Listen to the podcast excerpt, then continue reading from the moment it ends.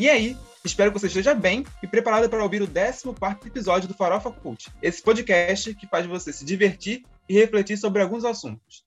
Eu sou Matheus Vinícius e eu não sabia que o Jim Carrey era anti-vacina. Fiquei chocado com com essa informação. E como de praxe, estou aqui com os meus queridos e inigualáveis. Oi, gente, tudo bem? Aqui é a Joana. E esse é meu primeiro farofa vacinada, então eu estou bem imunizada e bem feliz. Oi, gente, meu nome é Lucas Soares e eu estou esperando as performances do VMA, né? Vamos ver o que, que vem aí. Ansiosa pelo BTS. Oi, gente, eu sou Michelle Ezaquiel e estou vacinada sim, meus amores. Todo mundo vacinado com a primeira dose, né, gente? Olha, esse é o nosso momento. É sobre Pfizer isso. fazendo tudo, né, amor? E vamos para a primeira pauta. No Brasil que nós temos, a gente vê que muitas prefeituras estão suando a camisa para colocar uma vacina no nosso braço. E os esforços do marketing para tocar o coração do jovem foram direcionados para criar uma identificação. A Prefeitura do Rio está apelando para as memórias mais afetivas da nossa infância e adolescência, de High School Musical a Jogos Vorazes, passando por Naruto, One Direction e Crepúsculo. E não foi só a Prefeitura do Rio que está fazendo esse tipo de estratégia Prefeitura de Sobral, no Ceará, resolveu apelar para a RBD para convocar os jovens de 22 e 23 anos. Mas a Prefeitura não tinha noção que o seu post no Instagram ia ser mal recepcionado por um integrante do grupo. Christopher Uckerman, ou melhor, o Diego, pediu para que parassem de usar a banda para promover a vacina.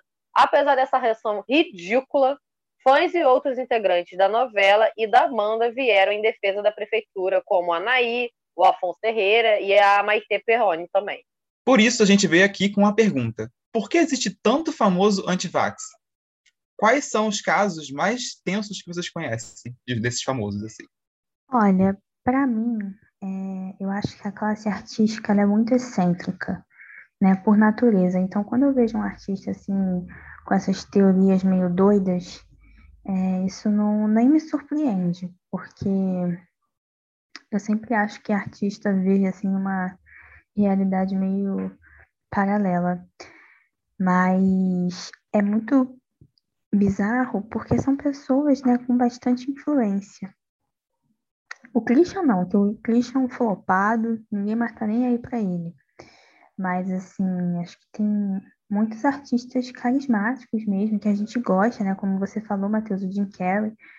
E, e sai por aí propagando desinformação, propagando teorias da, da conspiração.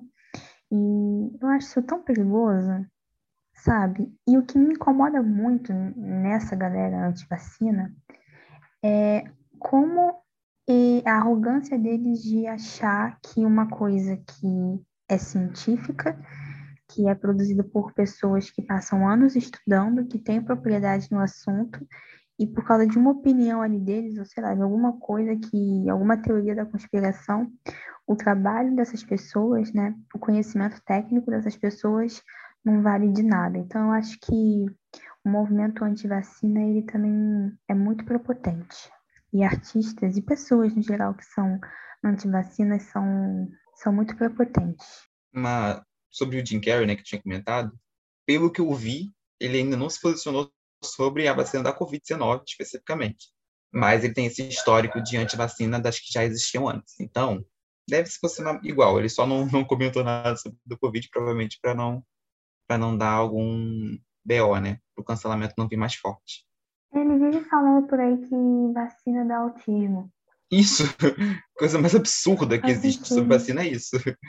É, você perguntou, né? Chocou muito. Foi a Letitia, né? Wright, a, a Shuri, né? De Pantera Negra. A que fez a Shuri de Pantera Negra. Aquilo me chocou bastante de eu descobrir que ela era anti-vacina, né? É, eu não sei se eu concordo muito com o que a Jojo falou, né? Que não choca, assim, de ver é, pessoas da classe artística sendo, se posicionando contra a vacina, porque, assim, eu, eu, eu, vejo eles como umas pessoas muito bem esclarecidas. Lógico que rola um ou outro, assim, que né, tem os lunáticos, que tem aquelas teorias de conspiração e tudo mais, mas eu vejo como. Mas eu vejo como uma classe muito bem esclarecida, né? Então, tipo, você vê um artista se posicionando contra a vacina é muito estranho, né? E aí você até pensa, é, essa artista que fez personagem no Pantera Negra, um filme que tem uma super representatividade e tudo mais, você, sei lá, você espera que aquela pessoa tenha, sabe, um.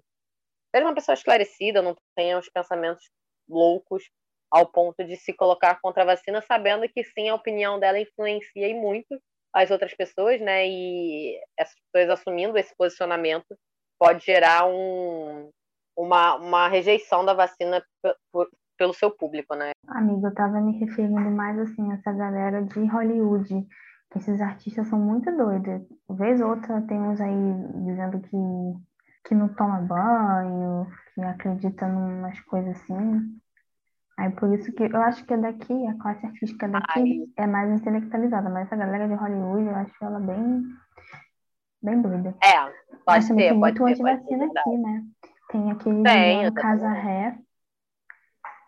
Quase, quase ficou de fora, né, da, da, da, própria novela por causa disso. Enfim, foi, foi um horror, né, que deu.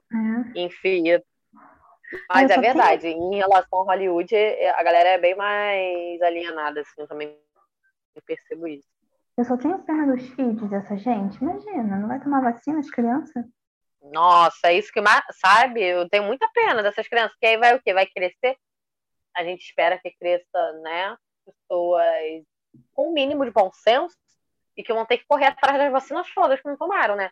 Só que aí, quando a criança pode se fuder, porque papai é maluco, eu não quis dar vacina na criança. Aí a criança cresce aí com uma doença que poderia muito bem ter sido evitada por causa da vacina. Sim, a gente vê esses casos de sarampo subindo, né? Atualmente, né? tem casos de sarampo subindo, tipo, era uma doença quase erradicada, né? É, se não era erradicada, né? Acho que era erradicada e Era, foi erradicada. Porque surgiram as antivacinas do nada. Assim. Então, é preocupante ter artistas que se posicionam contra vacinas em geral. E mais ainda na época que a gente está vivendo, que a gente tem que tomar vacina do Covid, né? É, eu vi um post engraçado que dizia assim: é, antivacina não se crê no Brasil, porque, antes de tudo, brasileiro é hipocondríaco. Então, acho que isso faz um pouco de sentido. Amém. Ainda bem, né? Ainda bem. Ai, gente, mas é muito louco, né? Porque aqui no Brasil, esse movimento de vacina contra a Covid é, é, muito bizarro, porque a gente sempre foi um país que tomou vacina, a gente sempre foi referência em vacina. E aí, do nada, vem essa galera. Então, eu acho que, assim, são vacinas que foram feitas, feitas assim, num, num período emergencial, mas que a gente, mas que elas são confiáveis, né? E são a nossa esperança para esse momento tão difícil que a gente está vivendo, né? Então, o movimento anti-vacina, ele também é um movimento muito, assim, aleatório. Não, o movimento anti-vacina também é um movimento muito alienado de não entender a gravidade da situação e de não entender assim a gravidade da situação e não ter esse pensamento coletivo, né? De pensar que ah, é uma escolha minha não me vacinar, tudo bem, mas você também tá, não está contribuindo para um projeto coletivo de sociedade. Não, amiga, não tá tudo bem não, né? Eu entendi super o que você quis dizer, mas não tá nem um pouco bem as pessoas não quererem se vacinar, né? Porque é como você falou, né? É o momento que a gente está passando, é o coletivo, né? Se o coletivo não tiver imunizado, se o coletivo não, não, não se prevenir, não se cuidar para essa doença, vai começar a gerar cada vez mais variantes e a gente não vai sair desse, sabe, desse túnel sem fim. É, então, é, é, muito doido isso, né? Esse, esse movimento anti-vacina, porque é o que você falou, né? Por mais que tenha sido uma produção, entre aspas, muitas aspas, rápida da vacina, né? Porque, no geral, demora-se mais, demora cinco a seis anos, enfim, para produzir uma vacina. É óbvio que a vacina é confiável, né? É, nenhum cientista ia ia, como é que se fala, colocar em vida, é, em, em, jogo a vida das pessoas, né? Em risco a vida das pessoas, se não fosse de fato uma coisa que ia ajudar a gente a passar por esse momento e, e que não causasse mal a gente, né, gente? E vem me falar de reação, pelo amor de Deus. Cara, qual vacina você toma na sua vida que não tem uma reação, pelo amor de Deus? Você vai tomar uma vezetacil, você vai ter a reação, você vai sentir dor. É normal, é da vacina. Eu, eu, pelo menos, nunca vi uma vacina que você não tenha reação nenhuma, né? Toda criancinha, quando toma vacina, tem aquela febrezinha, porque é o normal, assim. Você querendo ou não, é, é, é, é uma forma muito forte do seu corpo poder criar é, os anticorpos necessários, né? Então, vai rolar. Mas não quer dizer que vai te fazer mal, vai te matar. Não, o que te mata é a Covid. E é muito, e é muita hipocrisia também, né? Todo esse medo de, ah, o que, que a gente vai colocar dentro do nosso corpo? Pelo amor de Deus, você coloca no seu corpo várias outras coisas que você Ai, gente, pelo amor de Deus, o povo toma corote. O povo toma Exatamente. corote. Tem gente entendeu? que de droga, entendeu? Pelo amor de Deus, vai, vai me falar agora que eu... exemplos para não ser processada, mas tem gente aí que vacina que a gente sabe que já deu doida. É, Denúncia, meu pai. Mas, assim, voltando para a pergunta do, do comecinho desse bloco, é, outros famosos, acho que o Elon Musk, acho que, para mim, é um caso marcante, porque acho que eu sempre fico muito surpreso da, de celebridades, de pessoas da, da ciência e da tecnologia, né? No caso dele, ele foi contra a, segunda, a aplicação da segunda dose, né? Ele disse que não faria bem para a família dele, que ele, a família dele não ia tomar.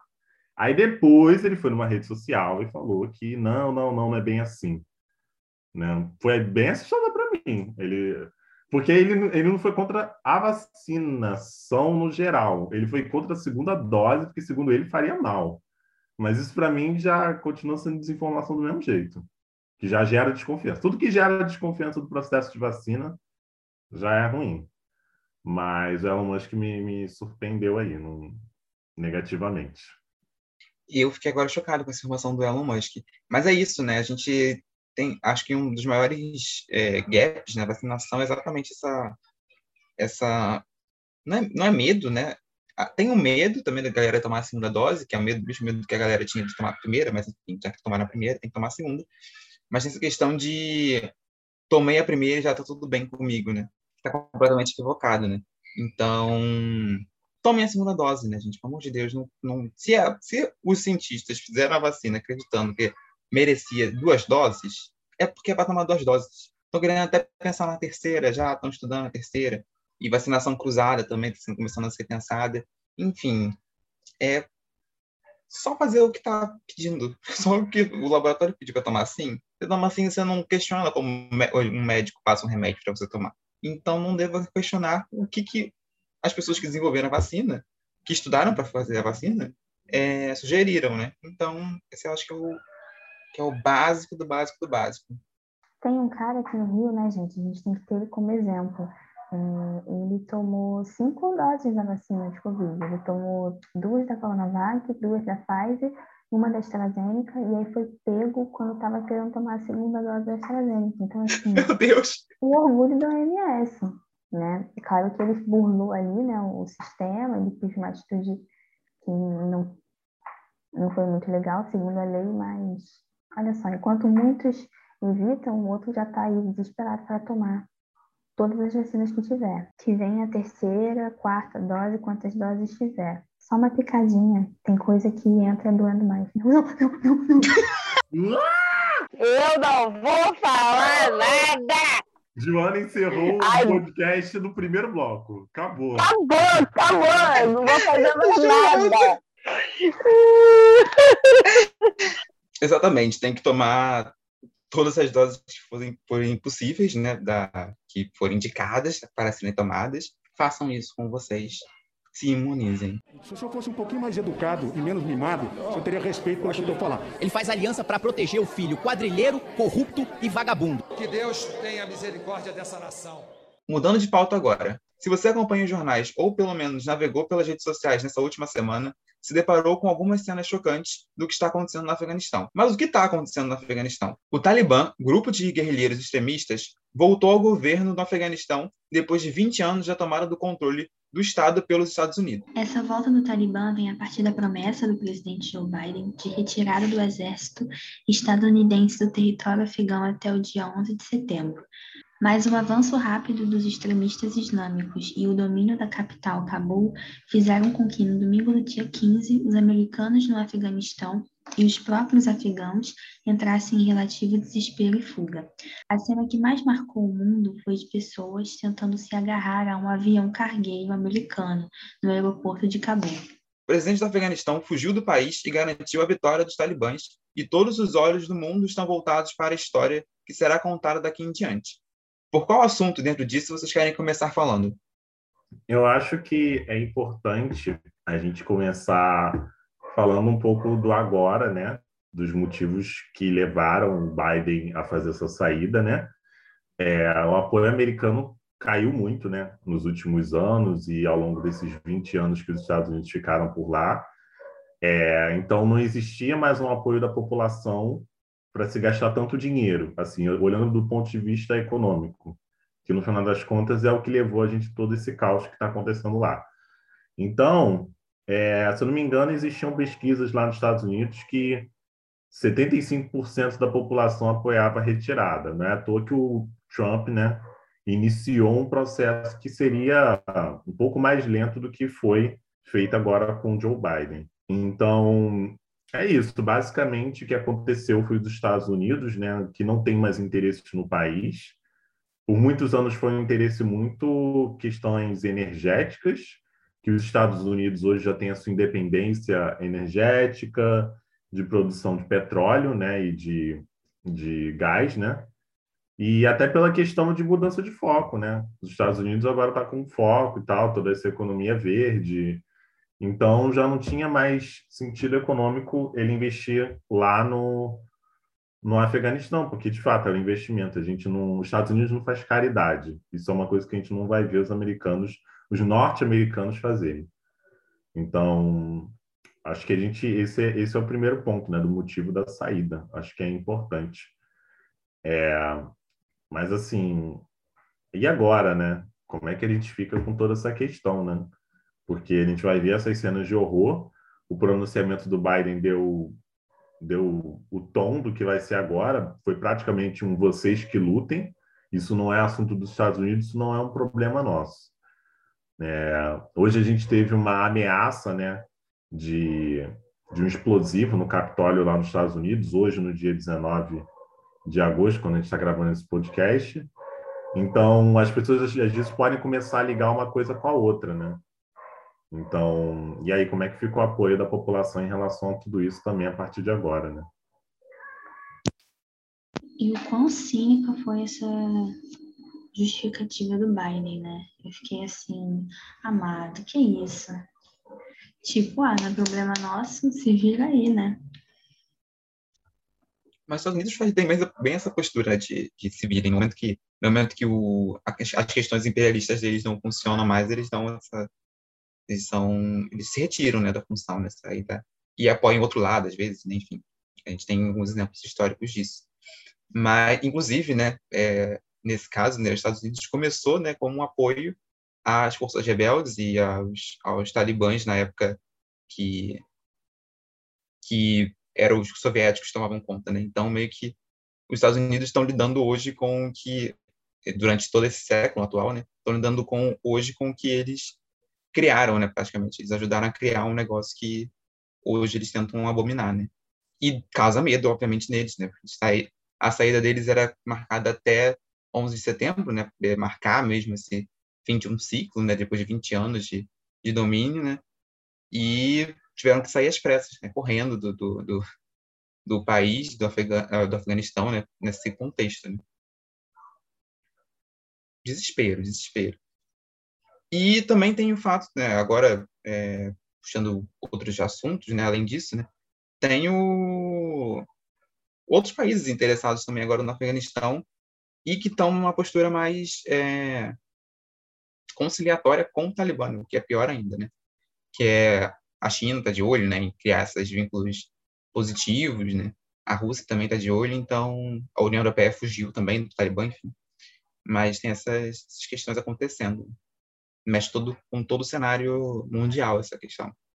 É isso, é muito pela, pela riqueza né, de minerais e tudo mais que tem lá. Então a China está tá bem de olho, já vem fazendo vários acordos nos últimos anos.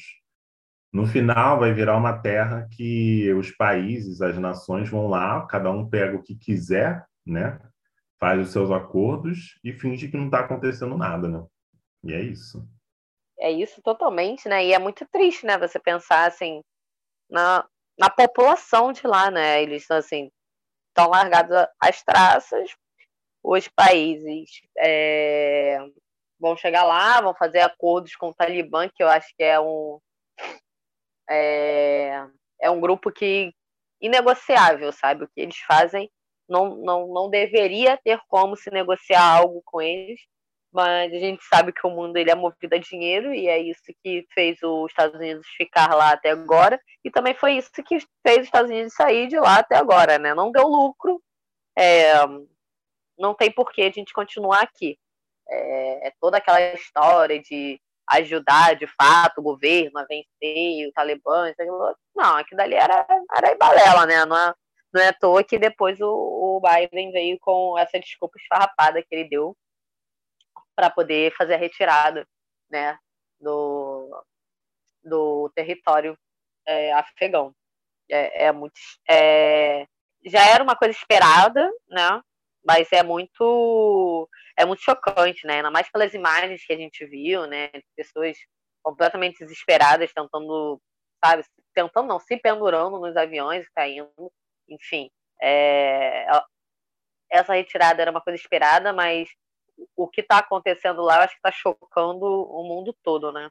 É, e não foi do nada, né? O Talibã sempre esteve no, no território do Afeganistão, né? Esse tempo todo, é, numa teórica paz ali, né? Inclusive, dentro de Cabul mesmo, é, eu vi alguma reportagem, né? Que o Talibã ficava, é, comandava as periferias, né? De Cabul. Então, eles sempre estiveram ali e só esperaram esse momento dos Estados Unidos se retirar, que já é óbvio, né, gente? Não tem como os Estados Unidos brigar por uma guerra que nunca foi deles, inclusive, né? Não deveria nem ter começado essa guerra. Começou e é de se esperar que se saia de uma guerra que nem existe, não deveria nem existir, né? Mas do jeito que as consequências dessa saída que, que chocam mais, né? Que surpreendem mais, né?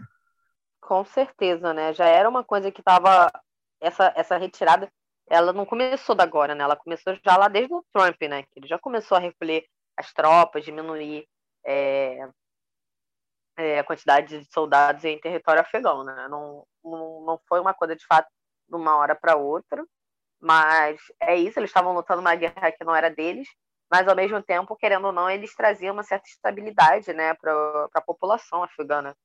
Então, quando eles saem dessa forma, é, a gente vê cenas que a gente tem visto todo dia agora no, no noticiário, né? De pessoas desesperadas por tentar entrar em aviões para poder fugir dali, porque é, é, é uma política de governo assim muito dura, é, principalmente para mulheres e não só para mulheres, né? Assim, é, o, é, o, o, o Talibã ele não ele não convive em paz, né? Porque ele quer impor a regra dele ali de qualquer forma, nem que seja por uma guerra santa, né? Que eles chamam de guerra santa. E como uma população vai conseguir viver em paz, né? Com, com esse tipo de pessoa no poder, né? Com esse tipo de pessoas no poder, no caso. Mas eu queria falar um pouco, é, além de, de todas essas, essas questões interessantes que a gente levantou, que estão querendo colocar na conta do Biden uma parada que aconteceu durante 20 anos. Então, assim, eu não vou defender ele de forma alguma. É, isso é um fracasso dos Estados Unidos como um país como um todo. Né? Os caras ficaram 20 anos no Afeganistão, né? E aí, não, o treinamento com as tropas não aconteceu, ou seja, as tropas afegãs não conseguiram ter o mínimo de treinamento para resistir ao Talibã. As instituições do, do Afeganistão não se fortaleceram, então, assim, basicamente entrou do mesmo jeito que saiu, ou não, porque eles têm que lembrar que quem financiou o Talibã lá atrás foi os próprios Estados Unidos. Em um, um outro contexto que a gente é, sabe, né, que como é que começou a interferência ali dos Estados Unidos, que foi um contexto de Guerra Fria, né? A União Soviética tinha um controle da região, os Estados Unidos começou a interferir, financiando os grupos reacionários para dominar e tomar o controle do país, né? À toa que o que o Talibã teve o seu primeiro mandato, né, ali nos anos 90, Então a memória está recente, está fresca, mas né, os Estados Unidos tinham interesse na região desde a da época da Guerra Fria e vem interferindo. E aí essa última interferência, né, que durou 20 anos, foi um fracasso total, não fizeram nada, é, de fato, porque olha que você vê como é que as instituições tá, estão, né? O presidente fugiu, né? E aí todo mundo à mercê do Talibã. Então é um fracasso do Biden, é um fracasso do Obama, é um fracasso do Trump, é um fracasso do Bush, é um fracasso de todos os presidentes dos Estados Unidos que foram responsáveis por isso. Assim, é, e aí ficam aí agora lavando as mãos como se não fosse com eles, né? Gastaram trilhões à toa, que no final voltou o Talibã e agora vai ficar lá, né? Vamos fazer o que agora? Não, tô... é total é... isso, né? É, é um fracasso do, dos Estados Unidos durante esses 20 anos, assim, né? Eles entraram numa guerra que não era deles e, e primeiro eles armaram é, essas pessoas que agora estão fazendo isso, né? Eles armaram o Talibã, eles eles deram táticas a eles, né? Porque eles investiram ali, né? Porque eles estavam juntos. E agora o negócio virou contra eles e eles saíram fora. E é um fracasso em cima de fracasso. E, e saíram fora deixando um arsenal que o Talibã falou assim: ganhei na loteria, né? Exatamente, exatamente. e agora quem está lá, meu filho, que vai sofrer as consequências desse de, dessa, como é que se fala? Dessa busca, né, pelo, por toda a riqueza natural que tem lá, é, dos Estados Unidos, por comandar aquilo ali, não comandaram, não ficaram, e só armaram os caras, e agora quem tá lá, a população que tá lá, minha filha, que, que, que, que se exploda, né? Foi basicamente isso que eles fizeram. É absurdo, né? Mais uma interferência, assim. E aí, né, a gente observa, né? Deixa eu, deixa eu falar aqui, gente, daquele. Qual que é mesmo? Aquele ator é o Chris. Ih, amigo. Chris é o Capitão é América. Chris Evans. Chris Evans. Chris Evans. O Chris Evans, agora, é o Chris Evans ainda me, me, me, sai aí, né, um projeto, né, que ele que ele está fazendo, né, sobre um filme, né, que vai retratar essas questões do Oriente Médio, mas que não vai entrevistar ninguém de lá. Vai ser um filme falando sobre outro país falado por americanos. Então tem tudo para, né, o Biden já deve estar ali de olho, falando, é isso, vamos vender, é essa história que vamos vender. Que a gente tentou todo o possível, mas infelizmente as forças do mal venceram. Né? É o verdadeiro Capitão América, né? É o verdadeiro Capitão América. Não, a... É a lenda do Capitão. Não, e assim, a própria mídia, né, ocidental, e a opinião pública ocidental, ela é muito nessa corrente dos Estados Unidos, bonzinho, é, os Estados Unidos poderiam trazer a paz, né, isso aconteceu porque os Estados Unidos não estavam mais lá e tal, e a própria justificativa do Biden também, aquela justificativa do pai da nação, vamos trazer os nossos soldados para cá, né? Então, essa essa narrativa, né, dos Estados Unidos como os mocinhos e salvadores da pátria que é perpetuada aí por anos e anos na cultura popular ocidental.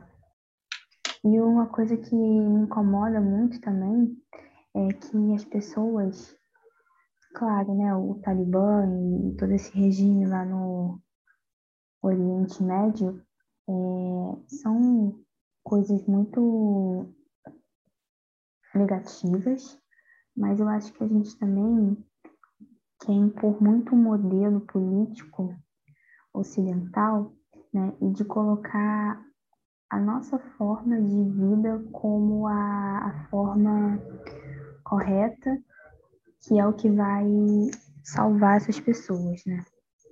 Então, você vê que não tem. Você já começa a ver muitas. Você já começa a ver muita intolerância religiosa, né? Por ser um regime fundamentalista. Enfim, então, no fundo, tem um que também de dominação cultural, assim, né? Sobre esse povo não é necessariamente querer ajudar, é querer que eles evoluam para serem mais parecidos com, com o Ocidente.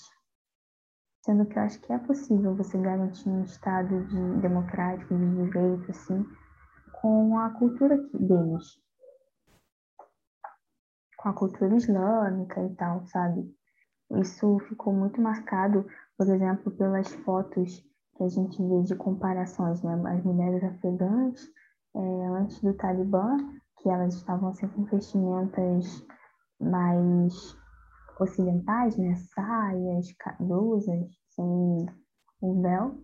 E agora elas usam, usando burcas e, e roupas da religião islâmica, né?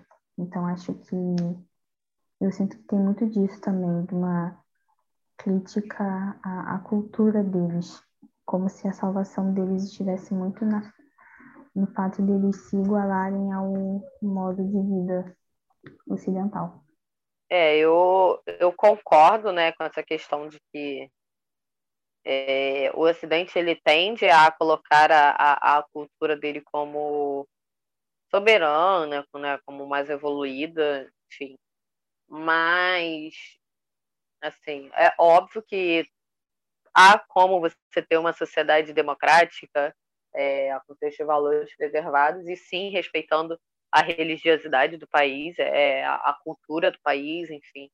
Isso é óbvio que, que é possível, é, mas eu também, assim, eu entendo as comparações que são feitas, né?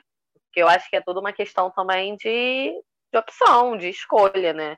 Se eu quero, sim, seguir é, o Islã na, da, da sua forma mais, vamos dizer assim, tradicional, de usar a burca e tudo, beleza, show de bola, eu vou usar, é, é, é, a minha crença, é o que eu acredito, é a minha religião. Mas se eu não quero usar, eu tenho direito, sim, de usar, sei lá, uma calça jeans, entende? Eu acho que o que choca muito nessas fotografias que estão circulando hoje em dia não é nem a questão de tipo, ah, é, quando você está com uma roupa mais ocidental, você está é, mais evoluído, quando você está com uma roupa uma burca, por exemplo, né, meio que está diminuindo. Eu acho que o que choca muito é a imposição dessa burca, é a imposição de você ter que se vestir como eles querem, né? As mulheres de burca, os homens com a barba grande, né? Não pode é, cortar a barba, enfim, né? Não, não é uma coisa só para mulher, mas a gente vê que é uma é uma cultura muito mais difícil para mulher, sim, mas não que não seja difícil para os homens, né? Também fica muito claro. Mas eu entendo muito isso, né? É, é, é, a falta de opção que você tem, né? Eu acho que se você tem a opção de você escolher, você vai escolher o que você quer, o que mais te agrada, o que mais você acredita. Mas quando você, ou você usa aquilo, ou você é apedrejada, ou você é açoitada, ou você, sabe? Então, não, não é mais uma opção, não é mais uma escolha. Você está usando aquilo para você sobreviver, né? E eu acho que é isso que é o preocupante. É isso que choca muito mais. A questão é essa, né? Mais um governo autoritário indo para o poder de novo, né? É um governo que se associa a questões mais autoritárias, que tenta cercear direitos das pessoas, e é isso que a gente não quer ver em nenhum país oriental, ocidental, enfim. É algo que a gente não deveria mais ver no mundo, né? Países que têm uma autoridade, assim, é, esse, essa, países que têm essa questão de cercear nossos direitos. E então é triste ver eles tomando poder de novo. É, tem as falhas dos Estados Unidos, da União Europeia também que estavam no território, é, também ajudando, ajudando entre aspas, né, nesse controle é, do país, né, tentando garantir uma paz ou uma falsa paz, enfim. É, e não foi atingida, né? É, então, 20 anos depois, a gente vai começar a ver, é possível que a gente veja de novo cenas que a gente já tinha visto antes de, antes de 2001, né? Ou até 2001. É, e acho também importante a gente ser meio crítico em relação ao, ao, que a gente vê, né? Às vezes a gente, como a Joana falou, né? A gente tem uma questão de olhar para o negócio muito tentando ocidentalizar tudo, né? Então, aquela questão de ver tudo como um terrorismo e como sendo associado é, automaticamente à religião e não ao modo como aquelas pessoas exercem a religião delas, né? Então, vão além, é bom que a gente vá além do choque. Eu acho que nós quatro fizemos isso agora, né? Fazendo esse, esse bloco. A gente acha que a gente foi além do choque e tentar entender mais a fundo. Acho que é importante todo mundo é, olhar para o Oriente Médio, olhar para questões, por exemplo, da África também, né? Tem muita essa questão é, para além daquilo, olhar a história por trás daquilo. Alô, alô, alô, vocês sabem quem sou eu? vamos fazendo. Chama que eu vou. Para aliviar um pouco o clima, vamos falar da vida dos outros? Acompanhando ou não o reality Ilha Record, você deve ter se deparado com casos de traição ou não traição do Pyong Lee dentro do programa envolvendo a participante Antonella Avelaneda. Desde as primeiras chamadas do programa, a edição deu a entender que rolaria uma traição, já que o Pyong é casado fora do reality. Essa suposta traição acarretou na separação do casal. Alguns dizem que a cena foi só a clickbait da produção. Outros dizem que Pyong deu corda para que Antonella criasse esperança. Mas nós quatro queremos mesmo entender o que é traição dentro de um relacionamento. Quem quer começar a falar sobre os casos? Cara, eu não acompanho ele a Record, né? então eu não tenho esse, esse conhecimento de causa sobre o caso especificamente. Mas eu fiquei com essa sensação de que, pelo que eu li para montar a pauta, não rolou a traição, né? Ele diz não, claramente está frente dela, né? E eu não sei o que é essa questão de criar esperança. Porque existe pessoas que realmente, no lado de fora, né, da, da vida real, algumas pessoas criam esperança, mas às vezes a esperança é só coisa da cabeça da pessoa mesmo né? Então, é um caso estranho. Mas para mim, traição significa algo que rompe o contrato de relacionamento. Então, se a, a esposa do, a ex-esposa do Pyong entendeu que o Pyong estava dando realmente esperanças para a Antonella e achou melhor se afastar, acho que ela pode ter razão. Ela, acho que ela pode ter, não, ela tem razão em se afastar. Até porque ela viu também que o Pyong fez Big Brother, né? Então, acho que ela deveria ter separado já no, no ano passado. Ela não separou. Então, né? Eu acho, assim, saindo um pouquinho dessa questão do Pyongyi, é, eu acho que, realmente, eu concordo completamente com o Matheus. É, rompeu o contrato do relacionamento e traição. Mas, assim, na questão prática da coisa, você vê, existe traição nível Adnet, que foi pego é, em frente a uma casa de show, uma casa de festa, debaixo de uma árvore, pegando horrores com uma mulher enquanto era né? Tava em relacionamento com a Dani Calabresa, né? Que daí acho que é o exemplo de traição, que é tipo, é a traição em flagrante, né? É, tem um delito em flagrante, né? Um crime, e aquilo dali é, é, o crime de traição na gráfico ali, né? Não tem questionamento, tá se pegando horrores ali. Que cena mais linda, será que eu tô atrapalhando o casalzinho aí? É, pois é. Existem traições assim. Mas como uma seguindo a escala do programa da Fátima Bernardi, né, que elencou alguns níveis de traição, é complicado, né? Assim, as coisas começam, as coisas podem ficar um pouco um pouco confusas, né? Se as coisas, se não tiver um bom um bom entendimento. Vou citar um exemplo de uma série tipo Generation que tem uma cena, não posso falar, né? Porque pode ser spoiler, que um personagem, né, gosta de outro, só que esse amor não é correspondido. Aí essa pessoa que não tem relacionamento correspondido quer irritar os pais porque os pais são conservadores, né? E aí ele resolve fazer um namoro fake com ele, só que eles são só amigos, né? Eles estão fazendo um namoro fake. Aí esse garoto, o outro garoto que rejeitou ele, entra num relacionamento. E aí como é que fica, né? Você tá com o seu amigo com um namoro fake, que tem que ficar ali se abraçando de vez em quando, aí como é que você explica isso para o seu namorado, né? São situações bem específicas, mas eu acho que em algumas outras situações do cotidiano, às vezes até o que está no contrato pode ficar um pouco complicado aí da gente da gente dizer o que é e o que não é, né? Aí vem as brigas, as discussões, enfim. Aí o pau vai torar. Mas aí vai parte da interpretação também das pessoas desse contrato que eles montaram, né? É, tem esse ponto também, né? São duas pessoas que decidiram, talvez pessoas que precisam de terapia, ou enfim, né? Todo mundo precisa de terapia, mas é uma questão de você pode estabelecer um contrato e cada um entender uma coisa do contrato também, né? Então, Sim. por isso existe DR, né? Aí, é, nivelando as expectativas dos dois.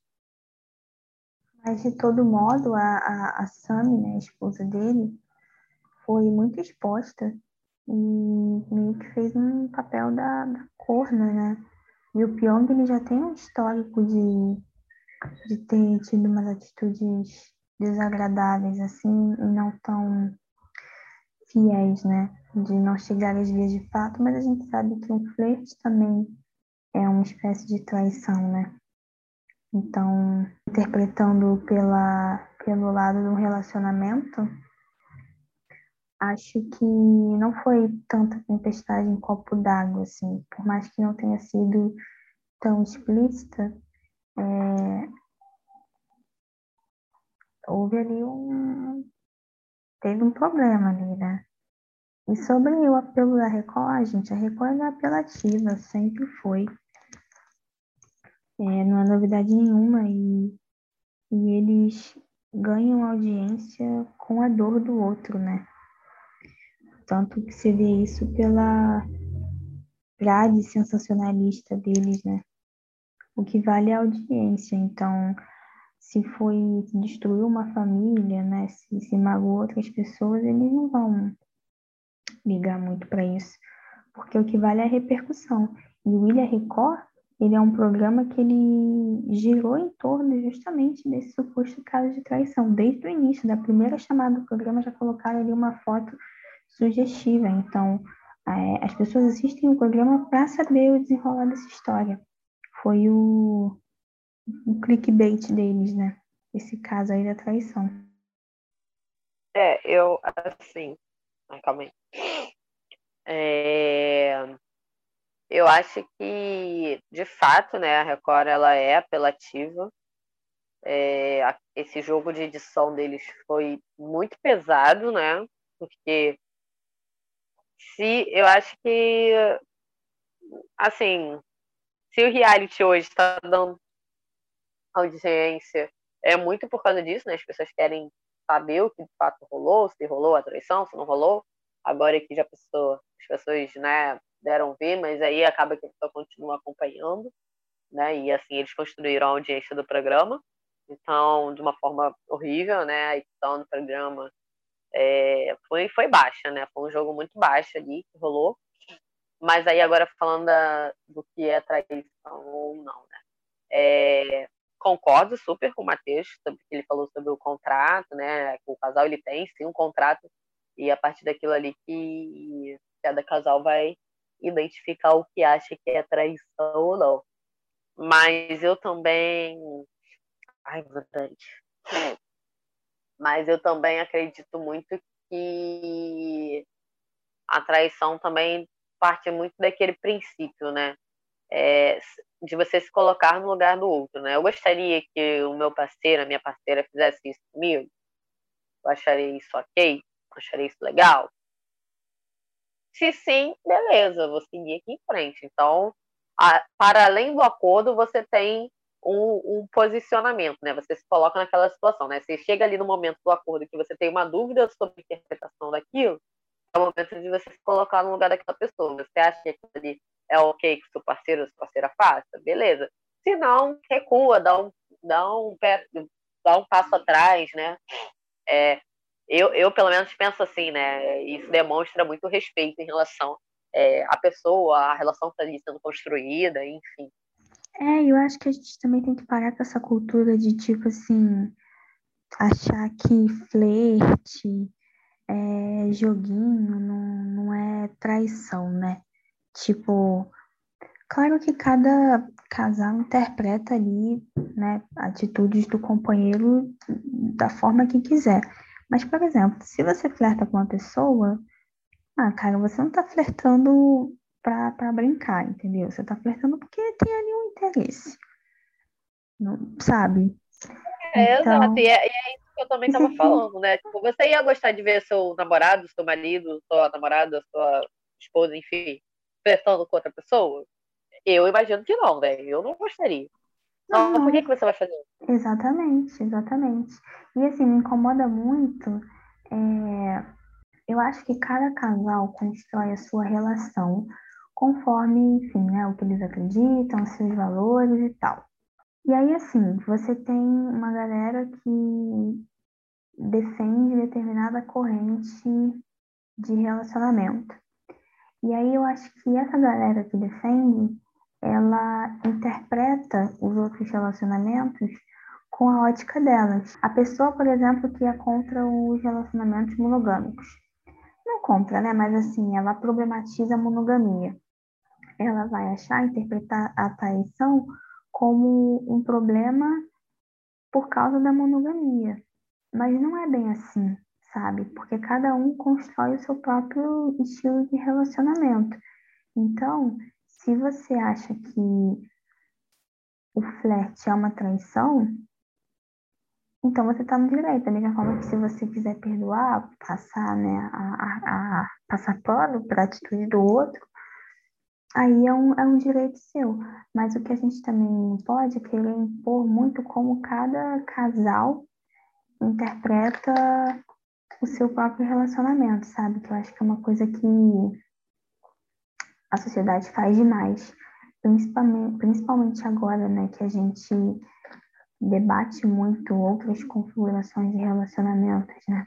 E isso que a gente terminou falando aqui agora, né, de, de projetar a gente na, nos outros, a gente meio que falou isso também no último episódio, né, também sobre influenciadores que a gente dá palco à toa. E é basicamente isso, né, gente? Vamos, vamos deixar de dar palco para assuntos que às vezes fazem parte, né, da, da, da, da nossa nosso convívio, né? É... Deixa as pessoas viverem a vida delas, pelo amor de Deus. Vamos fechar, vamos, vamos fazer aquele servicinho básico, né? Então, se você não segue a gente no nosso Instagram, vai lá e coloca arroba farofacult.pod e começa a seguir a gente. Simples assim. Aí você vai saber quando a gente lançou um episódio novo, por exemplo. Segue a gente também em todas as redes, todas as, as plataformas de streaming que você acompanha a gente, que aí você vai, vai também saber quando a gente lançou o podcast. Então, um beijo para vocês e até o próximo, até o episódio 15, com, com Joana no comando. Tchau, gente. Até lá. Foi um prazer conversar com vocês. Ai, eu vou ter tomado a segunda dose da vacina, gente. Pelo amor de Deus, no próximo episódio já tá um, um jacaré completo. 100% imunizado. Mas é isso, meus amores. Eu quero que vocês tenham uma excelente quinzena. E é isso, assistam Sob Pressão, a melhor série brasileira do momento. É isso, gente. Beijos, se cuidem. Quem já puder tomar a segunda dose, toma logo também, para ficar todo mundo imunizado, performando ao som de Caetano na virada do ano. E a gente maravilhoso ano que vem, sem essa merda de Covid na nossa vida.